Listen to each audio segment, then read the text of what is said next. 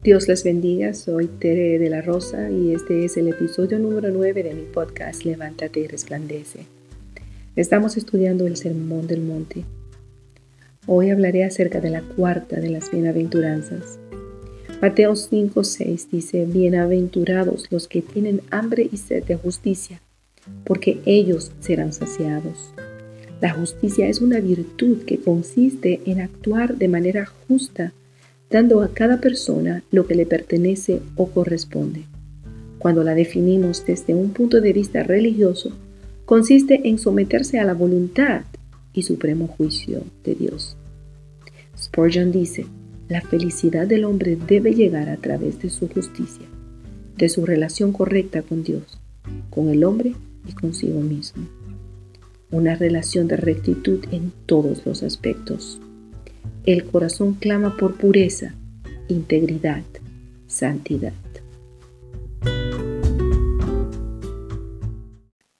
Una expresión muy comúnmente usada es eso no es justo.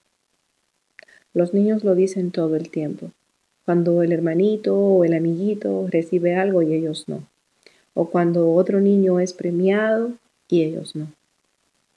Yo cuando compro algo para mis nietos, para evitar peleas, Siempre trato de comprar lo mismo o incluso el mismo color para que ellos no encuentren un motivo para pelear.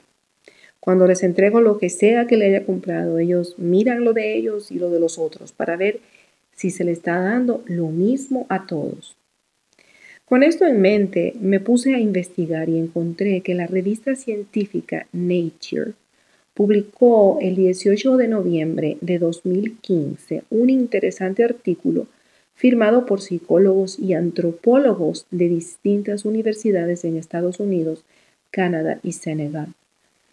La investigación tenía por objeto estudiar cómo se desarrolla el sentimiento de la injusticia a lo largo de la infancia, analizando una muestra de 1.732 niños de las edades entre los 4 y los 15 años de edad estos niños pertenecientes a países distintos en América, Asia y África. Las pruebas que se utilizaron para evaluar la aversión a la injusticia consistieron en presentar dos tipos de situaciones a grupos de dos niños que tenían que responder si las aceptaban o rechazaban sin tener la posibilidad de negociar entre ellos. O sea, ellos no podían hablar entre ellos y a cada uno de ellos pues le iban a hacer esta propuesta y ellos iban a decir si aceptaban o si no aceptaban. La situación número uno fue para medir la aversión a la injusticia en desventaja. El niño tenía que aceptar o rechazar una distribución de recompensas claramente injusta para él, consistente en que debe decidir si acepta un dulce mientras que el otro niño recibirá cuatro. Si acepta, va a ganar un dulce, aunque la situación sea injusta, mientras que si rechaza, no gana nada, ni el otro niño tampoco, Ninguno de los dos van a recibir dulce, pero va a evitar la injusticia. La situación número dos medía la aversión a la justicia en ventaja. El niño tiene que aceptar o rechazar una distribución de recompensas que le beneficia y es claramente injusta para el otro. En este caso, el niño acepta, eh, obteniendo, si el niño acepta, obtiene cuatro dulces y el otro niño solamente uno, cometiendo una clara injusticia a su favor. Y si eh, la rechaza, pues perderá cuatro dulces, pero evitará que se cometa una injusticia con el otro niño. ¿Cuáles fueron las conclusiones de esa investigación? Desde los cuatro años, los niños procedentes de todos los países estudiados mostraron un rechazo a la injusticia si son ellos quienes obtienen menos recompensa que los demás niños. Se comprobó que a medida que crecen los niños, rechazan aún más el reparto que les perjudica. En definitiva, se demuestra esta aversión a la injusticia en desventaja que parecen mostrar los niños de forma universal y desde edades muy tempranas. He visto personas que han rechazado premios, promociones en el trabajo o reconocimientos porque ellos saben que son otras personas las que lo merecen. Pero lamentablemente eso no es común porque el que recibe el beneficio generalmente no rechaza la injusticia. Nunca olvidaré un escrito que vi en la pared de una compañera de trabajo que decía, cuando pienso en todo lo malo que está sucediendo en el mundo, oro por justicia. Pero cuando pienso en mi vida, oro por misericordia. Esa es una gran verdad. Ahora permítanme poner esta base antes de continuar. Dios nos creó a su imagen y semejanza la cual perdimos por causa del pecado. A través del plan de salvación hacemos entrada al proceso de santificación para poder alcanzar la glorificación. En nuestro caminar cristiano buscamos de gloria en gloria recuperar lo perdido, lo que nos hace semejantes a Dios. El Señor dice, bienaventurados los que tienen hambre y sed de justicia. Él es justo. Salmos 11.7 dice, porque Jehová es justo y ama la justicia, el hombre recto mirará su rostro. Lo opuesto a la rectitud es la injusticia. Salmos 45, 6. Tu trono, oh Dios, es eterno y para siempre. Cetro de justicia es el cetro de tu reino. Salmos 72, 2. Él juzgará a tu pueblo con justicia y a tus afligidos con juicio. Cuando dice que sacia a los que tienen hambre y sed de justicia, no creo que esté refiriéndose a los que quieren venganza, puesto que esto iría en completo desacuerdo con ser pobre de espíritu, con la mansedumbre y con el llanto, con los que lloran. Tener hambre y sed de justicia es primeramente buscar, desear, necesitar alcanzar ser justos, porque Él es justo. Y, es un gran anhelo por ver la manifestación del poder y el amor de Dios en cualquier situación en la que nos encontremos. Salmos 59.9. A causa del poder del enemigo, e, esperaré en ti, porque Dios es mi defensa.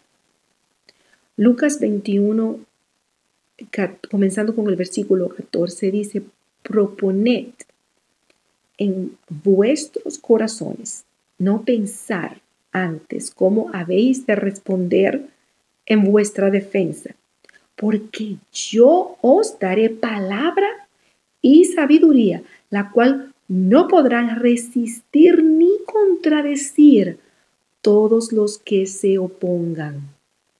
Eclesiastés 5:8. Si opresión de pobres y perversión de derecho y de justicia vieres en la provincia, no te maravilles de ello, porque sobre el alto vigila otro más alto y uno más alto está sobre ellos. Deuteronomio 16:20, la justicia. La justicia seguirás para que vivas y heredes la tierra que Jehová tu Dios te da. Primera de Reyes 8:32, tú oirás desde el cielo y actuarás, y juzgarás a tus siervos, condenando al impío y haciendo recaer su proceder sobre su cabeza y justificando al justo para darle conforme a su justicia. Salmos 85:11. La verdad brotará de la tierra y la justicia mirará desde los cielos. Jehová es el que hace justicia y derecho a los que padecen violencia, dice el Salmo 103, 6. Aquí nos está dando la respuesta de en qué tenemos nosotros que confiar, a qué tenemos nosotros que aferrarnos cuando con nosotros se está cometiendo una injusticia. Salmos 146, 7, que hace justicia a los agraviados, que da pan a los hambrientos. Jehová liberta a los cautivos. Proverbios 21, 21, el que sigue la justicia y la misericordia hallará la vida, la justicia y la honra. Jeremías 9, 24, más alábese en esto el que se hubiere de alabar, en entenderme y conocerme, que yo soy Jehová, que hago misericordia, juicio y justicia en la tierra, porque estas cosas quiero, dice Jehová. Estas cosas quiero, dice Jehová. Misericordia, juicio y justicia. Estás viendo que Él desea que nosotros seamos como Él, que nosotros tengamos esa sed de hambre y de justicia.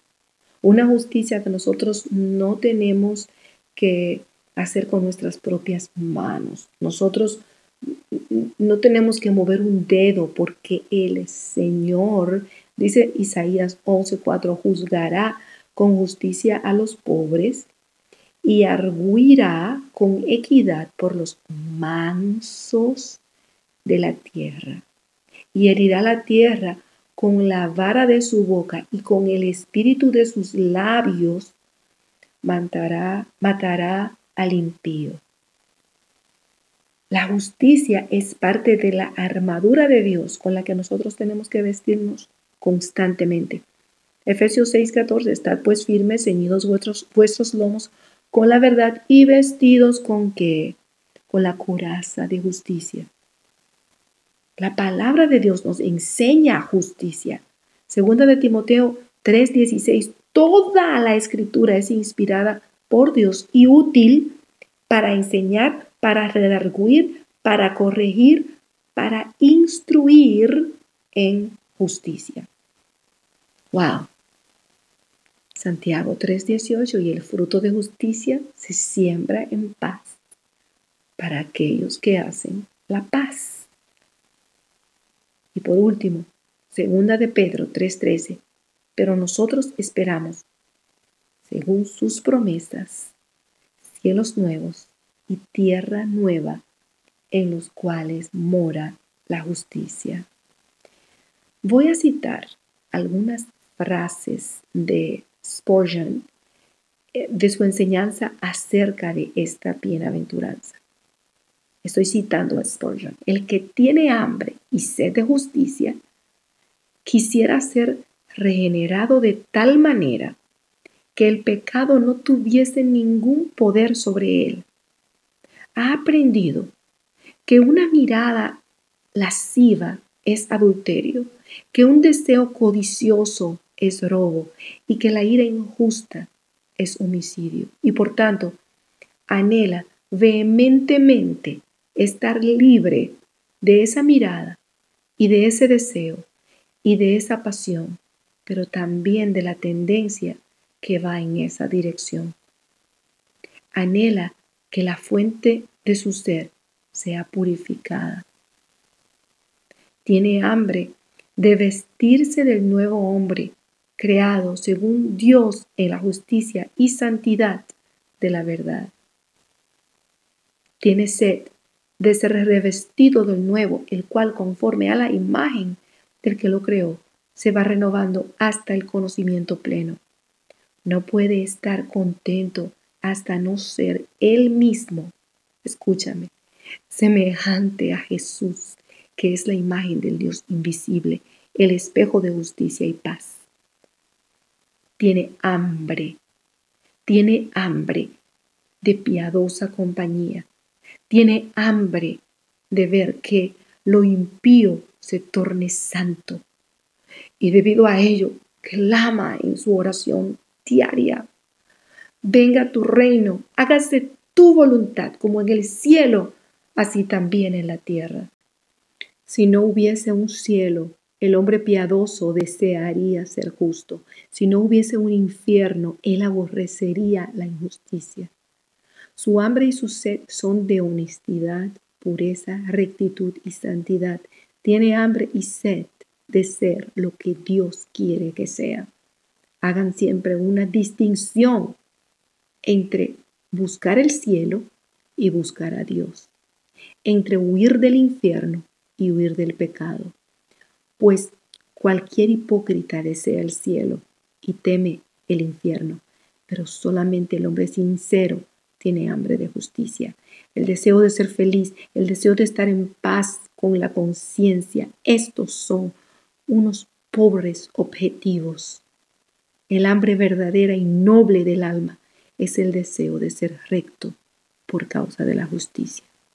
Oh, ser santo ya sea que implique gozo o tristeza, oh, ser puro de corazón, ya sea que eso me acarree honra o menosprecio. Esta es la sed que es bienaventurada. Los que repudian a Cristo y no quieren aceptar su expiación ni su santificación, no tienen hambre de justicia. Isaías 61 del 1 al 3 dice, El Espíritu de Jehová, el Señor, está sobre mí, porque me ungió Jehová.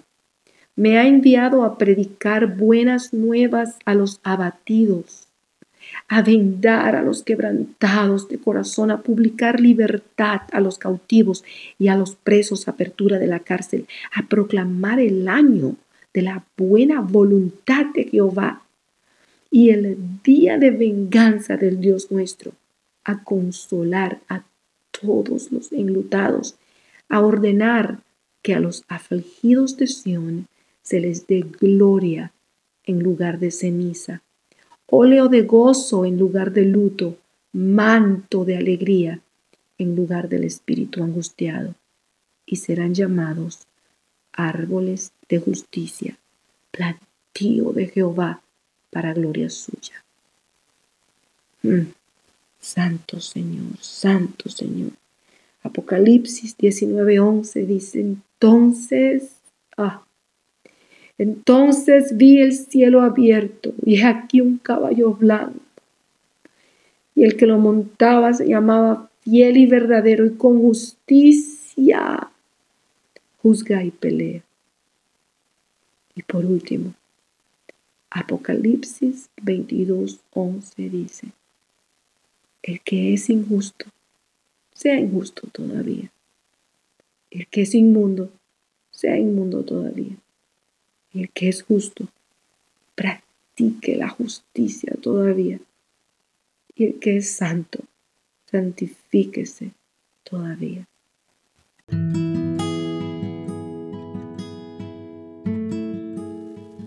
Espero que esta enseñanza haya sido de provecho para ti y oro que te sigas dejando moldear por la palabra de Dios, que es palabra de vida. Quiero hacer una corta oración para terminar. Señor Jesús, tú que eres un Dios de amor, tardo para la ira y grande en misericordia, tú que pagaste por nuestros pecados en la cruz para darnos acceso a esta salvación tan grande que no podemos descuidar. Eres digno y eres santo.